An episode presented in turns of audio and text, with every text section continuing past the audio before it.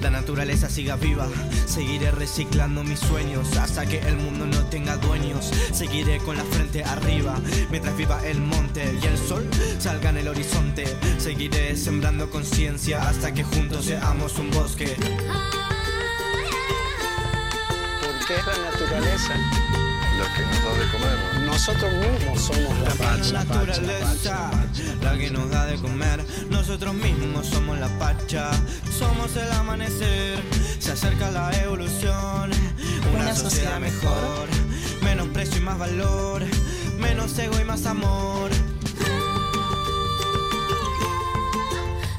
Viajar primero hacia vos mismo. Pero con una conciencia diferente. Cuando uno se compromete de verdad, el universo entero conspira a favor. Mirando qué necesita el otro. Nos vamos a salvar entre todos.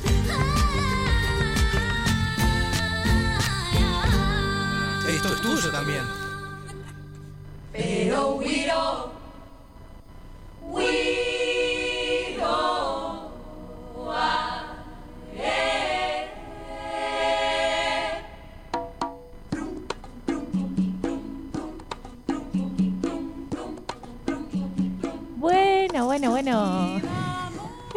Estamos en un nuevo programa de La Semilla a través del muro. En la radio, de nuevo, hemos vuelto. Somos varios. Estoy Sí. contenta. Y acá estamos esparciendo la semilla del amor a través de, de todo lo que tenemos para compartir hoy. Bueno, nos está acompañando Juanpa, que viene con su columna Botella al Mar. ¿Cómo estás, Juanpa? ¿Cómo andan? ¿Todo bien? Bien. Y bueno, y tenemos acá algunas vainas que vamos a compartir. No, sé- no sé bien de qué va todo, pero hay sorpresas. Vamos, vamos haciendo. Vamos haciendo. Hacemos camino, camino al andar. Al andar. Juanpa, ¿qué tenés para contarnos hoy? Uy, en modo, en modo retornar eh, estoy, estamos, me parece, un poco eh, retornando a la realidad. Este, mm, bueno, yo no vengo acá hace como un mes, un poco más capaz, ¿no? Entonces, como que al ritmo de mi vida van pasando un montón de cosas. Este, y bueno, entre todas las cosas que han pasado pude ir, tuve la oportunidad de ir, de viajar un poco este, estas vacaciones.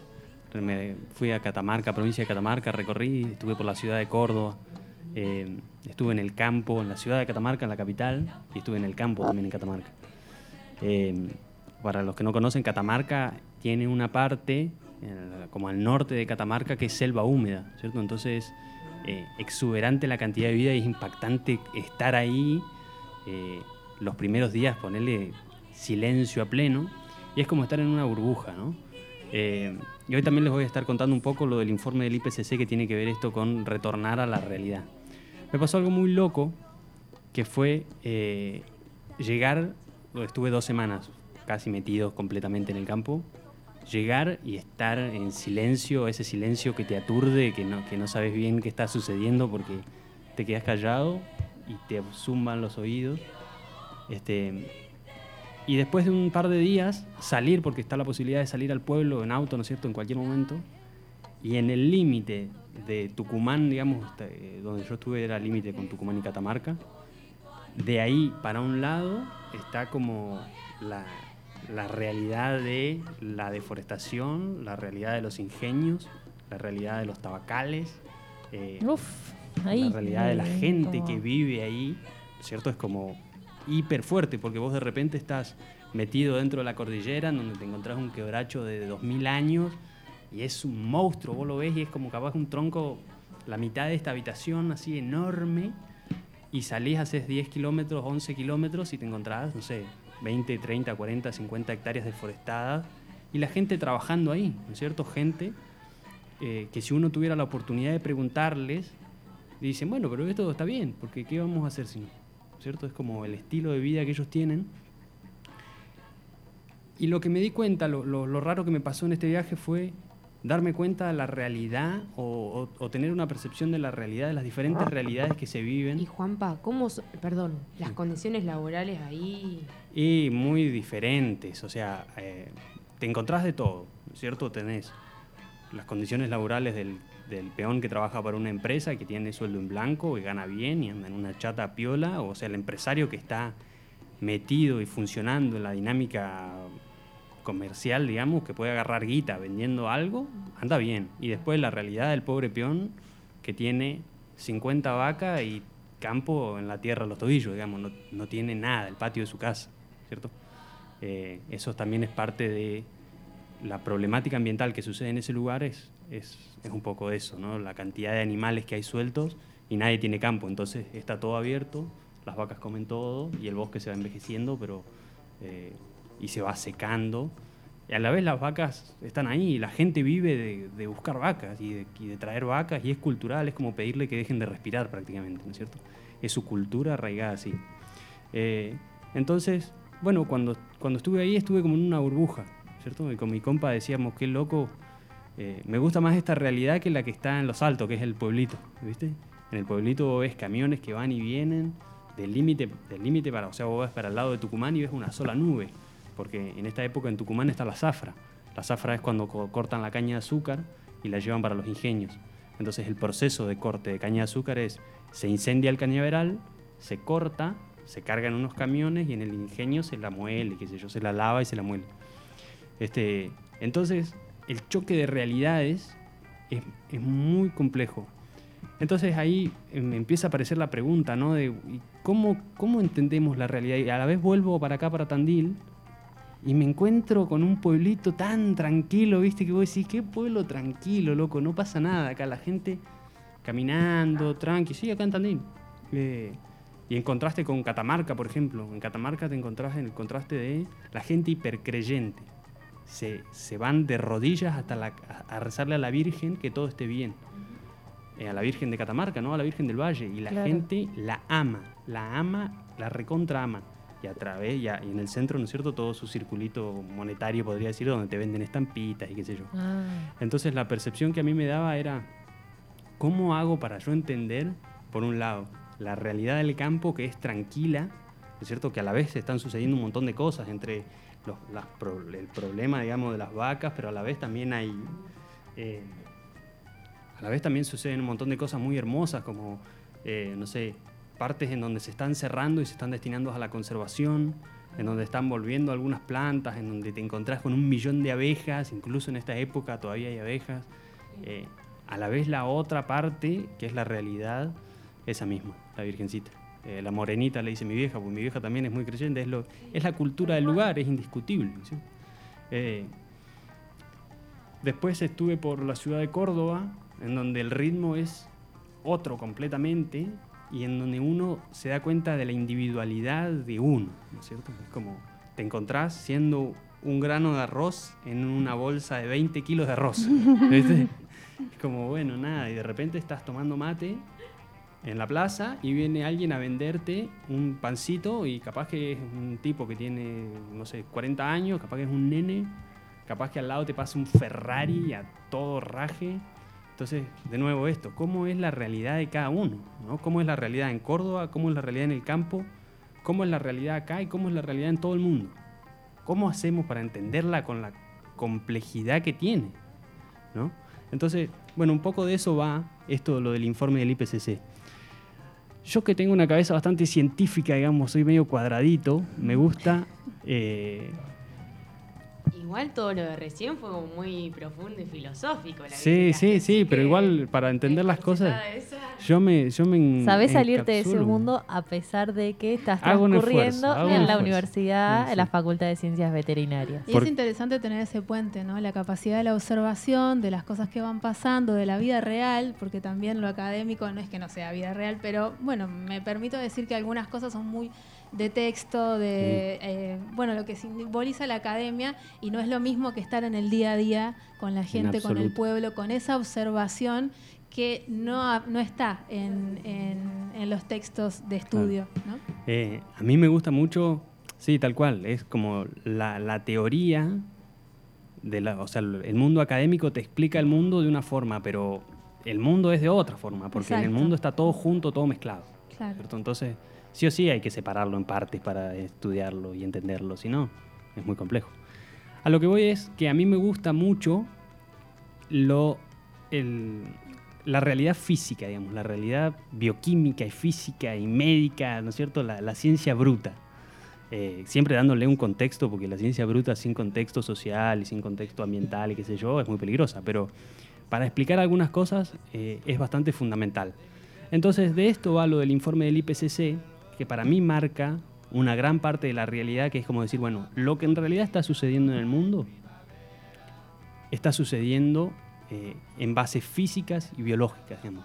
Lo que, hablando siempre de la crisis climática, ¿no? Porque es lo que a mí me gusta filosofar, digamos, es lo que me gusta explorar. Este, hablando de la crisis climática, lo que realmente está pasando en el mundo son fenómenos físicos, en donde la física responde a una, de una manera y la química responde de una manera. Entonces, el mundo se está calentando, el- la- los hielos se están derritiendo, el nivel del mar está subiendo, eh, las especies están sufriendo las, como las consecuencias de todos estos cambios y de esto se encarga eh, de estudiarlo y de brindar esa información a los tomadores de decisiones políticas un organismo que creo que es de la ONU, ahora me hizo como una laguna, pero es de la ONU, eh, que se llama IPCC, que es el Panel Intergubernamental sobre el Cambio Climático. Claro, ahora hice hilo conductor sobre una charla que, bueno, el 9 de agosto, que fue el lunes pasado, eh, hace 25 años se celebra o, o se conmemora, porque no siempre es una celebración, pero por la realidad que están viviendo los pueblos indígenas, pero bueno, es el Día de los Pueblos Indígenas. Eh, y entonces ahí se estaba hablando que, si no me equivoco, fue ese el día en que estaría el informe. ¿Puede ser? Puede ser, sí, sí, salió hace poquito, hace Porque muy ahí poquito. cuando lo vi con, el, con la sigla no lo supe identificar, pero ahora que estamos, gracias a que venís, Juanpa, y que nos traes esta información, sí es una información que está pasando. Eh, que- sí, salió hace poquito. boca Este es el sexto informe que se realiza eh, desde, desde que inició, digamos, el panel. Y, y se origina así, a partir de que la comunidad científica o un sector de la comunidad científica empieza a decir, che, bueno, mira, las cosas que están sucediendo eh, no son naturales del mundo y vivimos en un mundo con recursos finitos, en un mundo finito. Algunos dicen que es redondo, pero quién sabe. Este, bueno, se origina el panel inter- intergubernamental de cambio climático y empieza a definir como armar una teoría sobre las consecuencias físicas y bioquímicas y climáticas, qué sé yo, sobre eh, las consecuencias del el crecimiento de las sociedades y su impacto en el mundo. Y esa información está a disposición de los tomadores de decisiones eh, políticas de los países, ¿no es cierto? Hay países que son parte, se dice son eh, como repúblicas o países parte del tratado. Este tratado es la base de todos los tratados internacionales y los acuerdos internacionales y las planificaciones que se hacen para abordar el cambio climático y mitigarlo y qué sé yo, todas las agendas políticas que uno lee y relee y ve en las noticias y qué sé yo, se basan en los informes del IPCC. Y básicamente eh, lo que dice el IPCC de este año es que es un panorama muy desalentador, ¿no es cierto? Es como, eh, hablando esto de la realidad, la realidad a veces se nos pierde tanto en, la, en el trajín de la vida y, y a esto voy con lo que contaba al principio, ¿no es cierto? No es lo mismo entender eh, el IPCC o, o ver el IPCC y ponerlo en un contexto acá en Tandil, que en Capital, que en Córdoba, que en Catamarca, que en medio del campo, que en la selva. que en la selva o que en Europa, ¿no es cierto? Entonces, las- eh, en este último informe, que es el sexto, desde el, desde- o sea, desde el, prim- desde el primero que se, se realizó hasta hoy, detectaron, dice que los cambios son generalizados, rápidos, cada vez más intensos y sin precedentes en miles de años.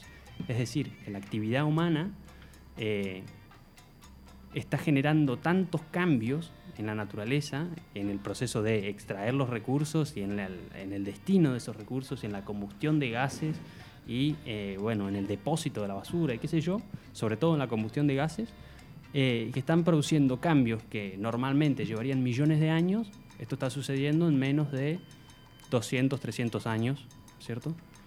Claro, el tema es ese, digamos, o sea, desde que comenzó la revolución industrial hace aproximadamente 200 años, esto que vos estás planteando, Juanpa, se está dando a un ritmo tan acelerado que de alguna manera, o sea, sí, está este panel, este organismo que intenta cuantificarlo, pero hay algunas cosas que hasta incluso creo que ni, ni pueden dimensionar por el hecho de que, por ejemplo, a nivel clima, ¿cómo podés, cuan- cómo podés dimensionar eso? cuando es un sistema tan complejo. Este, y eso, me acuerdo haber leído un, un autor, un tipo, que planteaba esto, de cómo lo que está pasando es como que el tiempo se ha acelerado, como se ha intensificado tanto todo, que eso, estamos, estamos en la B Sí. y en nada, en 50 años, por ejemplo, lo que pasó ahora en estos últimos 50 años parece como sí, eso. No, no, no sé ni cómo, ni cómo describirlo, porque incluso, Claro. y también vi un meme y me acordé de vos, que genera, eh, decía, yo intentando sobrellevar la ecoansiedad, era Mm. como todas las, las cosas que te van abrumando en la realidad, y es verdad, genera como una, una, te genera una ansiedad que no sabes ni cómo... Y pierde sentido todo. Es como, bueno, ¿para qué voy a hacer todo lo que estoy haciendo? si igual se perdón, toda la. Todo el carajo, total. Este, y después, bueno, contestando un poco lo que vos decías, Mica, eh, ¿cómo hacen los tipos? Tienen una serie de parámetros, que son, por ejemplo, concentración de dióxido de carbono en la atmósfera,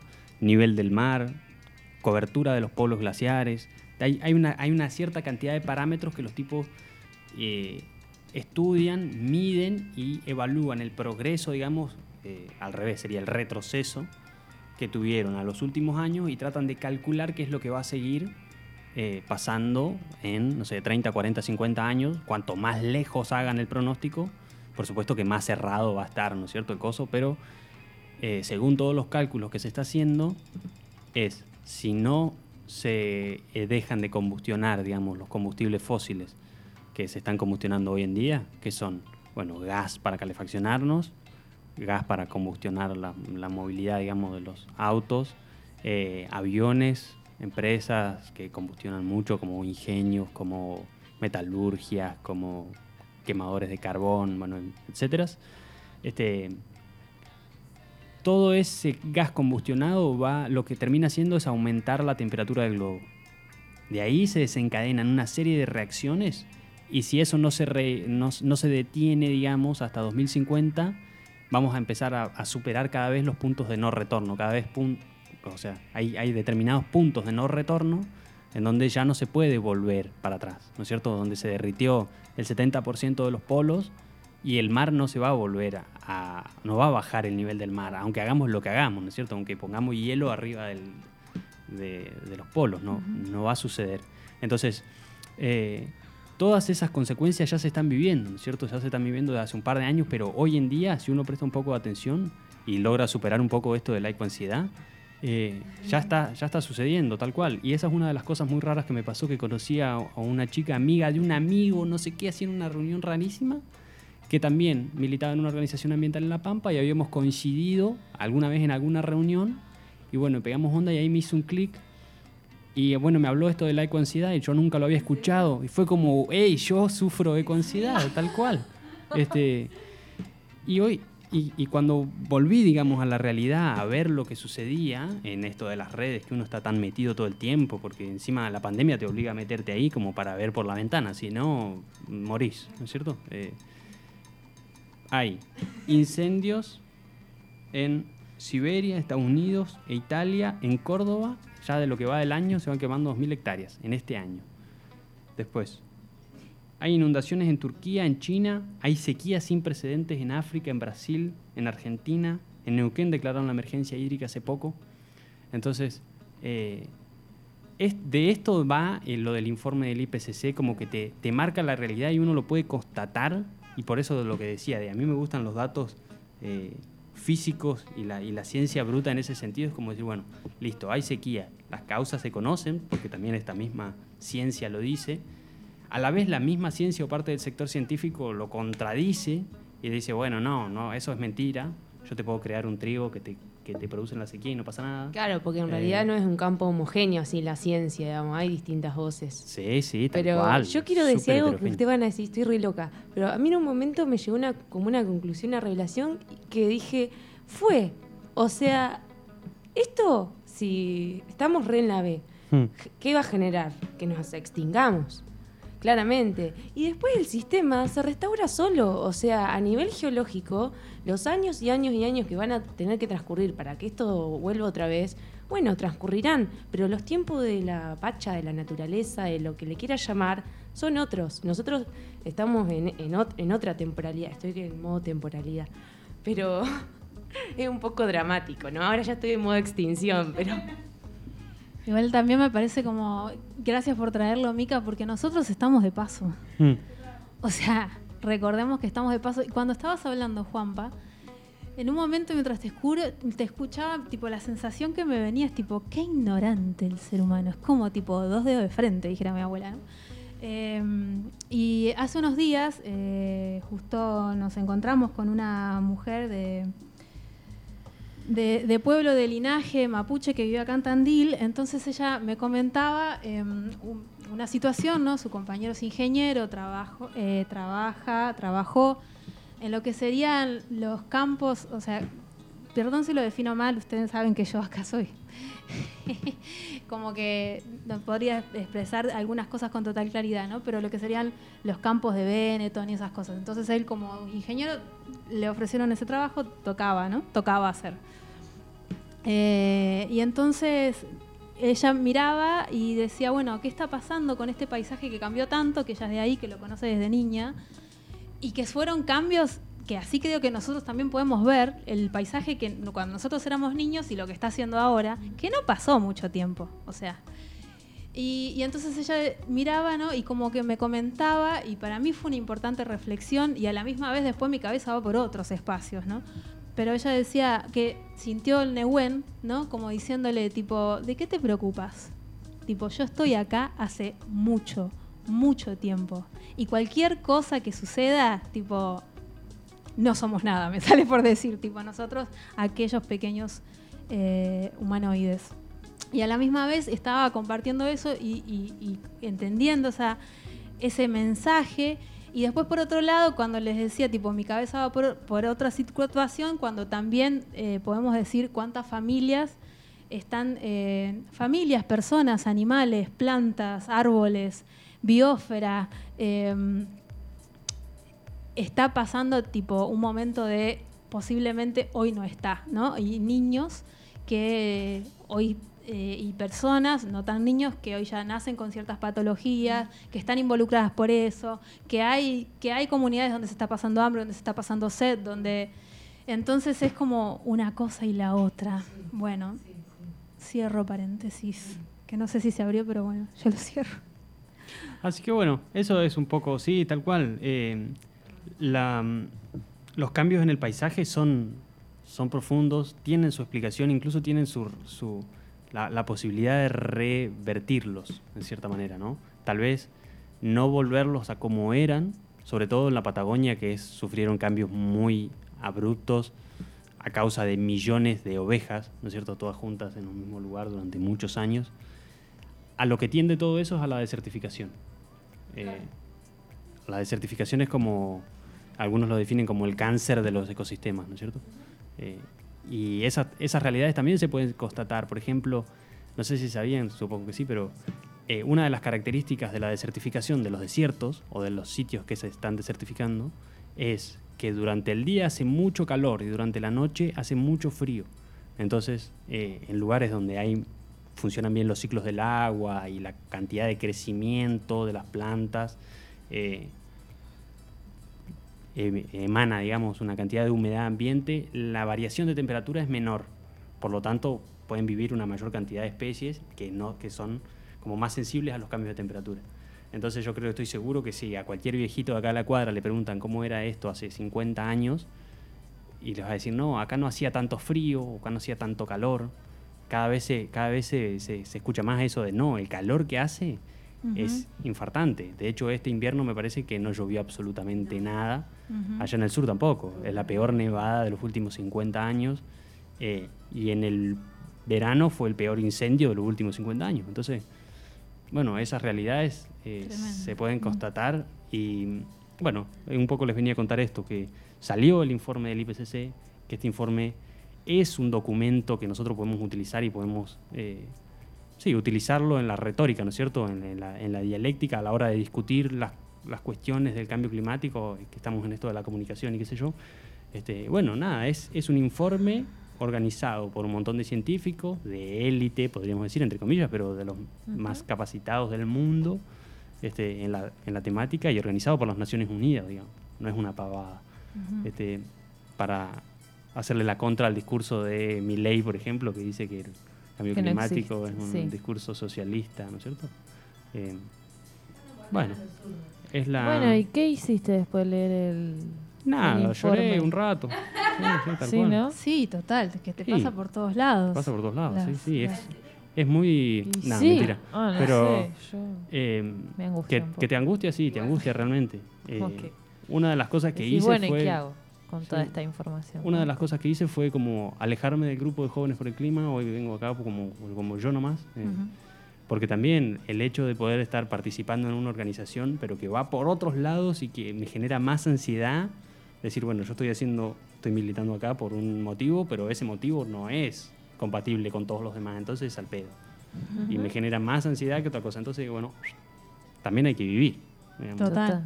En el medio. En el medio hay que vivir. Así que bueno, acá estamos. O antes que nada hay que vivir. Hay que vivir y no sobrevivir, ¿no? Mm, Hay que hacer lo que se puede. Sí. Sí, me hizo acordar mucho que justo esta... Ah, ahora de pronto me escucho bien. Yo con mis auriculares, ¿eh? Eh, que esta semana habíamos hab- estado hablando con Betty justo de cómo se pasa de rápido el tiempo. Que decíamos, pa, o sea, ¿cómo puede ser? Los días se, se acortaron, que va todo muy rápido. Betty contaba que le había preguntado, volvió a su pueblo y le había preguntado a sus abuelos si a ellos se le pasaba tan rápido el tiempo, lo que sus abuelos habían dicho que no. O sea, que ahora sí, pero que antes no era así, no lo vivían así, que ahora sentían que el día se pasaba más rápido, ¿no es cierto? ¿Estoy en lo cierto? Contaba mal la anécdota. No. Pero claro, eso, que justo esta semana estuvimos prestándole atención o diciendo, bueno, el- o nosotros estamos haciendo, no sé, como que el día se pasa volando y bueno, hablábamos de, no sé, si se había acelerado el tiempo o qué estaría Sí, sucediendo eh, en esa en ese sentido. Bueno, tiene que ver con todo esto y con el vivir más rápido, con el que en una hora tenés que meter muchas más actividades de las que hacíamos antes, como que está todo hiper... a- Estamos como los audios de WhatsApp en por dos, bueno, no sé si no estamos Sí, por sí. cinco ya. Muy bueno. Eh, y medio que vivimos así, la vida, y también eso, el, la ecoansiedad también viene de eso, ¿no? Estamos como sobre, tal vez como, no sé si sale sobre exigidos, pero como queriendo llevar adelante un montón de cosas en poco tiempo, entonces como, como hay que hay que encontrar los espacios para detenerse un momento, a, a respirar, aunque sea. Sí, sí, tal cual. Eh, yo creo que también hay que entender que, que la, el, el sobre eh, exigencia y la sobre velocidad es una construcción social reimpuesta por un sistema económico, ¿no es cierto? Claro. Tenemos que vivir productivos y no podemos parar ni un segundo. Y si no, sos un deficiente. Tal cual. Entonces, bueno, ya fue. Uno, si no quiere serle productivo al sistema, o tenés dos opciones. O una, o cagarte en todos ellos que te, que te imponen que tenés que ser eficiente, eficiente, eficiente y tratar la vida de otra forma. O encontrarle la vuelta y hacer lo que te piache, digamos, lo que te, lo que te agrada de la vida. Y bueno, qué sé yo, hacer como un poco 50 y 50. Tampoco se puede vivir por fuera completamente de un sistema en donde todas las personas que uno que se quiere vincular viven dentro y yo afuera. Y claro. ¿Viste? Es sumamente sí, complejo para, sí. para Sí, y es ilusorio también. Además de complejo, quiero decir. Como, Sí. O sea, nosotros somos seres que somos sociales. Nacimos, digamos, no nacimos una oveja, ¿no? Tipo, nacimos dentro de un cuerpo eh, y precisamos como esa contención, hablamos la comunicación. Entonces, a eso me refería cuando digo es ilusorio. Uno puede tener un montón de ideales y en todo caso a ir adaptando esa vida para, la- para nego- una negociación interna, ¿no? Pero totalmente fuera, fuera, fuera y bueno, para mí es como un- una pregunta, una autoobservación también y observación de nosotros cuando a veces se nos va como el embriague en el discurso de lo que es el sistema y estar Mm. dentro y estar fuera y saber que tipo somos permeables, ¿no? O sea, no, todo lo que pasa nos influye, por eso es lo que estás trayendo, y nosotros influimos en lo que está pasando. Por eso es lo que estamos hablando, ¿no? Por eso Claro. estamos acá en una radio sabiendo que del otro lado hay gente que nos escucha. Y por eso vale la pena seguir haciéndolo, aunque parezca que no. ¿Viste? Y como sí. el hecho de decir, bueno. Gracias por eh, existir. Claro, como por eso vale la pena seguir. eh, Como ahí guarda un poquito la esperanza. de Se decir, hizo bueno, la esperanza en el estudio. Gracias. sí. ¿Quién Iba dijo de que todo está perdido? Yo vengo a ofrecer mi corazón. Mm. Che, increíble, me encantó. Ahora sí. Bueno, y ahora nos vamos a escuchar una musiquita. Ahora estoy muy contenta. Una musiquita alegre. Bueno, Juanpa, muchas gracias No, por estar favor. acá. Nos veremos pronto. Gracias por esta columna que nos Muy, informa, que, que nos, que traer también este- nos sintoniza con lo que está pasando a nivel glo- global. ¿Mm? Sí, bueno, gracias Juanpa y nos vemos No, en un por mes. favor. Así será. Mm.